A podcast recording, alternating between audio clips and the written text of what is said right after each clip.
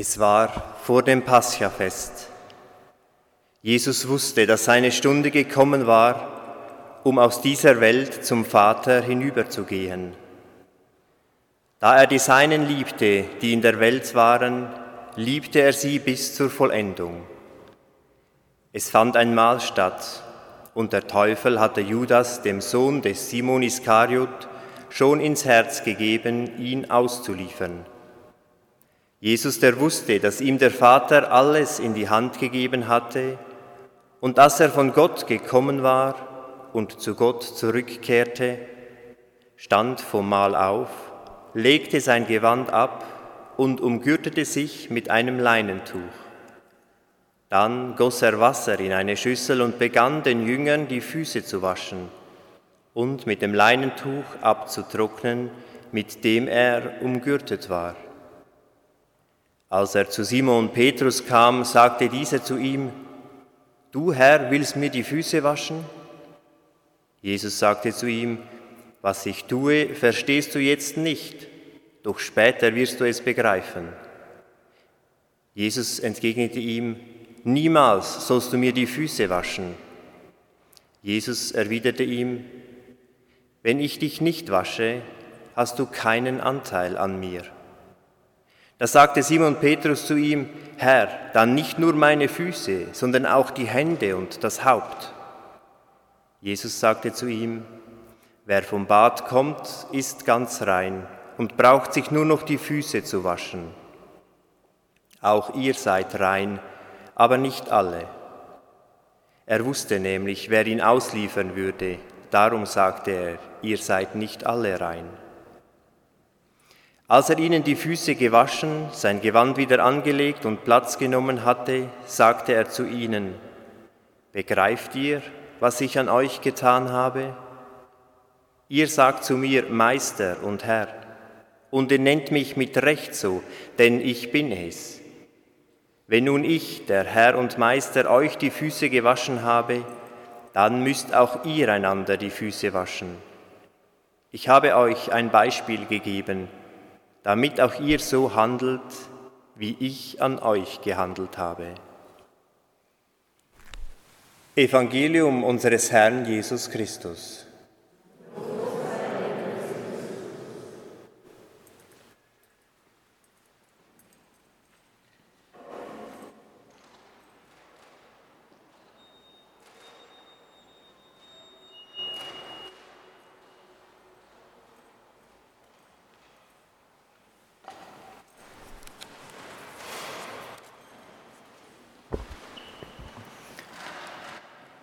Liebe Schwestern und Brüder, der Grund, warum Jesus seinen Jüngern dient, ihnen die Füße wäscht, ist kein Pflichtgefühl. Es ist auch keine Moral dahinter, die ihm aufträgt, dies zu tun. Nein, er tut es aus Liebe. Da er die Seinen liebt, die in der Welt waren, liebte er sie bis zur Vollendung. Er tut es nicht, weil er es tun muss, sondern weil er die Menschen liebt. Aber woher kommt diese Liebe? Denn ich finde es überhaupt nicht selbstverständlich, dass Jesus seine Jüngerinnen und Jünger liebt, die Menschen überhaupt liebt. Das sind zum einen die ständigen Angriffe und Infragestellungen der Schriftgelehrten. Er tut etwas und sie, warum machst du das? Woher nimmst du das Recht, das zu tun? Oder er heilt Menschen und sie sofort, na, er tut das mit Hilfe von Dämonen, da ist etwas nicht sauber. Das ist doch mühsam und anstrengend. Aber auch seine Jünger. Ich finde es nicht selbstverständlich, dass er sie liebt, denn sie stehen immer wieder auf dem Schlauch. So zum Beispiel, als er im Boot ist mit ihnen und sie machen sich Sorgen, dass sie nicht genügend Brot haben. Da sagt er zu ihnen, ihr Kleingläubigen, was macht ihr euch darüber Gedanken, dass ihr nicht genügend Brot habt? Begreift ihr immer noch nicht? Erinnert ihr euch nicht an die fünf Brote und die Speisung der 5000 und wie viele Körbe ihr anschließend eingesammelt habt? Oder beim Seesturm, als sie ihn wecken, sagt er, warum habt ihr solche Angst, ihr Kleingläubigen? Oder als er vom Berg Tabor runterkommt und sie den Jungen nicht heilen können, da sagt er, du ungläubige und unbelehrbare Generation, wie lange muss ich noch bei euch sein? Wie lange muss ich euch noch ertragen? Oder zu guter Letzt im heutigen Evangelium, Petrus, nein, du kannst mir meine Füße nicht waschen.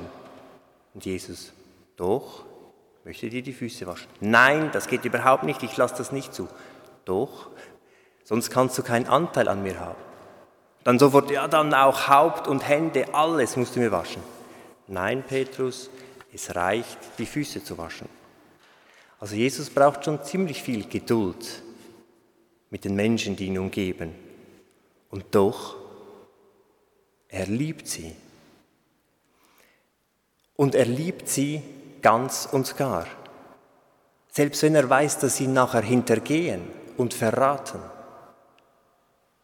Und sie sind nicht seine Familienleute. Zum Teil kennt er die Leute ein Jahr, vielleicht zwei, vielleicht drei. Und doch liebt er sie. Und er liebt eben nicht nur dieses Grüppchen, das ihm zuhört, das ihm folgt. Nein, er liebt alle Menschen. Er geht auf alle Menschen mit Wohlwollen zu, mit Zuneigung. Woher kommt diese Liebe? Vielleicht daher, weil er den ganzen Menschen sieht, den Wesenskern des Menschen, der da nämlich göttlich ist. Selbst wenn die Menschen sich selbst gar nicht so gespürt haben, Jesus hat gesehen, dass der Mensch gut ist, dass Gott in ihm ist. Und weil Gott ihn liebt, kann er auch die Menschen lieben. Und das hat die Liebe ausgelöst. Wir sind alle gleich vor Gott. Wir sind alles Schwestern und Brüder. Keiner ist höher oder besser vor Gott. Wir alle sind durch Gott miteinander verbunden. Wir haben durch Gott Anteil aneinander. Und um das geht es bei der Einsetzung der Eucharistie, was wir heute Abend feiern. Jesus sagt, ihr sollt Anteil haben an mir. Leib und Blut Christi, wenn wir das essen, haben wir Anteil, verinnerlichen wir uns, werden wir uns bewusst, dass wir Anteil haben an ihm. Und wir haben Anteil an den Menschen, die uns umgeben, an der ganzen Schöpfung. Wir sind Menschen. Und als solche sind wir Personen. Und Personsein definiert sich zuerst durch in Beziehung sein. Beziehung mit Menschen, die leben, aber auch Beziehung mit Menschen in der Vergangenheit. Wir alle wurden gezeugt, aufgezogen, geprägt von Menschen mit ihren Gewohnheiten, mit ihren Lehren in der Vergangenheit. Christus, der vor 2000 Jahren gelebt hat, wir haben immer noch Anteil an ihm. Er prägt uns bis heute. Und wir sind auch verbunden mit den Menschen in der Zukunft. Wir prägen auch die Menschen in der Zukunft mit unserem Verhalten heute. Ja, wir sind in Beziehung, wir sind verbunden miteinander. Wir sind als Menschen immer viel mehr als nur abgeschlossene einzelne Individuen. Wir sind auch die anderen.